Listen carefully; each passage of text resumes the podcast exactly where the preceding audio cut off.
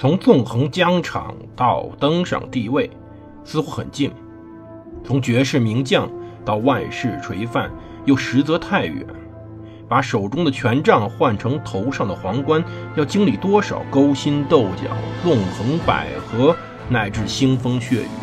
请收听蒙头读书的《拿破仑传》。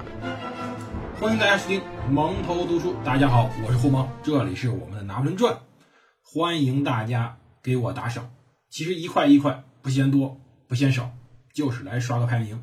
如果大家手头有余粮的话，给我一点点打赏。有助于专辑冲全网的前一百，是有好处的。当然，我们接着讲故事。我们讲什么呢？接着讲拿破仑当时遇到的麻烦。我们前几期讲了讲俄国的问题，那么我们再倒过头来讲拿破仑。其实，拿破仑现在最遇到的麻烦便是西班牙。从讲西班牙开始，我就说过这是个毒疮，这个毒疮迟早会让。整个法兰西帝国痛不欲生，而这时候已经开始了。一八一一年五月上旬，丰特斯德奥尼奥罗会战爆发，英国的威灵顿击败了马塞纳。这场仗以后，法军被彻底的赶出了葡萄牙，再也没有能回来过。拿破仑当时用马尔蒙换下马塞纳，当然他没想到是随后马尔蒙面对威灵顿时候表现更加糟。他呢，从此以后再也没有给马塞纳这位胜利的宠儿任何要职。其实啊，马塞纳输并不全是他的责任，这位将军并没有说全部是由于他指挥不当而导致这场战役的失败。很大的原因在于补给增援的不足，而补给增援不足是在于从法西边境一直延伸到葡萄牙边境的。漫长补给线不停的受到了当地游击队的骚扰。西班牙多山，因此呢，道路也比较崎岖。多山的环境特别适宜游击队的萌发成长。西班牙地区为了维护道路安全，法军最高潮时候一共往那扔了三十多万军队，这使得法军的损失非常之大。当时，一八一一年的时候，西班牙局势还没有陷入绝境，游击队蔓延，但是西班牙正规军呢还称不上威胁。威灵顿呢，主要是在西葡边境上，远离马德里。西班牙大部分要塞，除了加的斯，都在法军手中。如果拿破仑没有下令在巴伦西亚集结，或者说能够给西班牙提供更多的增援，或者亲自带兵出征。形势很有可能改善，甚至扭转。要知道，由于后来的疾病、逃兵、游击战、英军的行动、俄国的战局和几乎为零的增援，1812年，拿破仑在伊比利亚半岛军队只剩下29万人。1813年中期，这个数字掉到22.4万人。法国每年要征8万名新兵，可是，在西班牙。就要折损五万人，中欧地区也需要卫戍部队，新兵人数仅仅是填平了这两个缺口。可以说，拿破仑没有足够的法国人在俄国发动大战役。一八一零年或者一八一一年，如果他重新立费南德为王，并撤回到比利牛斯山脉以北，能够治愈西班牙溃疡，未来他就没有那么多的创伤。所以。随后，他的灾难开始第一条，便是严重的西班牙问题。当时，沙帕尼呢反对战争。一八一一年四月十七号，未来的巴萨诺公爵于格贝尔纳马雷接替了他的外交部长。据说，资产阶级人数马雷对拿破仑相当的驯服，甚至是毕恭毕敬，所以他肯定没有办法制造任何的障碍。康巴萨雷斯、达吕、迪罗克、拉屈埃、洛里斯东、克兰古和尚帕尼这些，我们之前都提到过名，或多或少的都反对了这场战争。要知道，他们有的口头批评，有的当面指责。拿破仑远征计划实际上不为他们所支持。当然，这些人的警告，实际上我们现在评价有点事后诸葛亮了。当时他们警告并没有日人们日后说那样深谋远虑，那么言辞响亮。但是不论怎么说，他们都建议不要同俄国开战。但是问题在于，当时的拿破仑已经变了。拿破仑从1805年以后越来越专权，越来越听不进别人的意见，而那些真正能给他的意见人呢，已经不在身边了。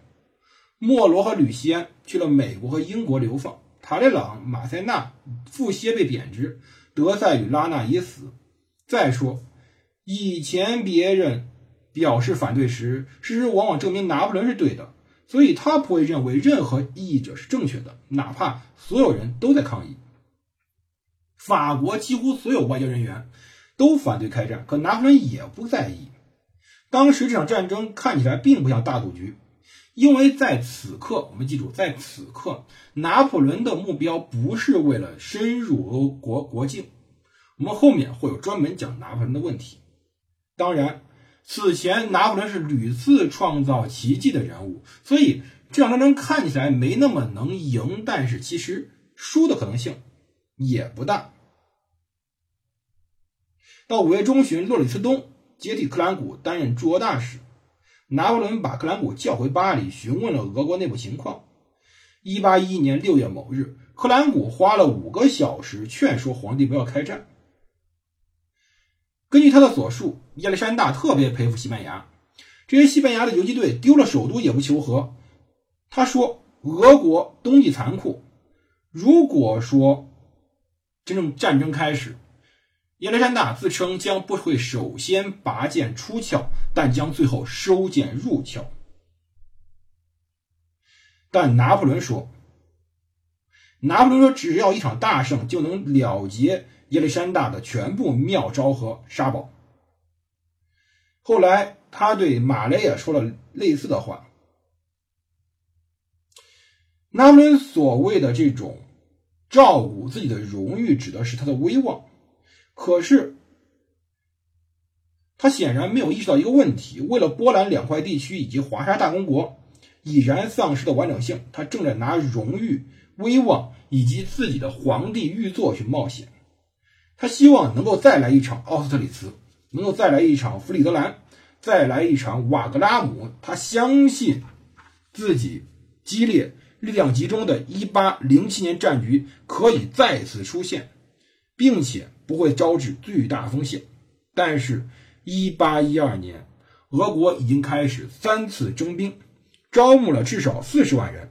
拿破仑没有考虑到他将对付的俄军今非昔比，尽管他仍然具备乌图斯克之战和哥维明之战中令他钦佩的顽强。一半以上俄军是老兵，三分之一俄军军官参加过至少六次战斗。俄军变了，但是拿破仑没有注意到。所以说，他虽然没有追求积极开战，但他非常乐意接受沙皇的挑战。而在1811年7月，又一个灾难出现，或者说又一个理由出现了：诺曼底和法国的北部全境以及法国南部很多地区遇上了粮食欠收，导致拿破仑私下称饥荒的食物短缺出现了比较严重的问题。当时大臣帕基耶负责资助烘焙业，防止民被民众骚乱。这种情况导致政府背上巨大负担。九月十五号，一条四磅重的面包，四磅多重呢？大概就是三斤六两，几乎价格翻了一倍，涨到十四个苏。而拿破仑很不满意，看到价格再涨，他主持食品委员会召开会议，来调整当时价格控制措施。乡下开始出现了恐慌，而同时，照帕基耶说法。当时诺曼底已经有大量的乞丐了，面粉、磨坊遭到抢劫，玉米市场爆发暴乱事件，甚至说那些磨坊被毁。当时的吃饭成了问题，各省省长协调下面地方名流来施食，来做食物库存的隔离，暴民开始受到严惩，但是这只是缓解困难。一八一一年夏天，路易斯东和鲁米采夫继续协商奥尔登堡的补偿与敕令的缓和事项，但两国还在备战。八月十五号，杜伊舍里宫举办拿破仑生日宴，席上他冒犯了俄国大使库拉金。长期以来，双方谈判非常坦率，但是这次库拉金说他无权商谈之前他们要谈的所有事项，而拿破仑大叫的说：“你无权，你必须立刻写信给沙皇，问他要。”到第二天，拿破仑和马雷费力处理奥尔登堡的补偿、波兰的承认、土耳其瓜分计划、大陆体系等问题，回顾上诉着蒂尔希特会议的所有文件。此举令皇帝确信俄国人谈判时不讲信用。当晚。他再告诉参政院，由于天气原因，1811年没有办法发动俄国战局。可是，一旦确保普鲁士、奥地利与法国合作，1812年战争就会打响，俄国将受到惩罚。这两个国家害怕拿破仑报复，都打破了他的希望。不过，奥地利和普鲁士暗中对亚历山大口头承诺道，他们只给法军最少的援助，就如同1809年俄军入侵奥地利那样。按照梅特涅的说法，这是有名无实的援助。拿破仑又开始关注到军队，当时几乎每一个细节，拿破仑又开始追溯，甚至到靴子、到吃饭、到补给。当时他。要求战争部长屈埃为四十万人再准备五十天战役的补给，要求有两千万份面包和大米，六千辆马车，可载能够供二十万人食用两个月的面粉，两百万普什尔燕麦等等等等等等。此时战争已经无限接近了，究竟随后俄军如何防守，战争如何打响，我们后面接着说。这里是蒙特读书，我是胡蒙。我们明天见，别忘了打赏一块两块，真不嫌少。谢谢各位的支持，我们明天见。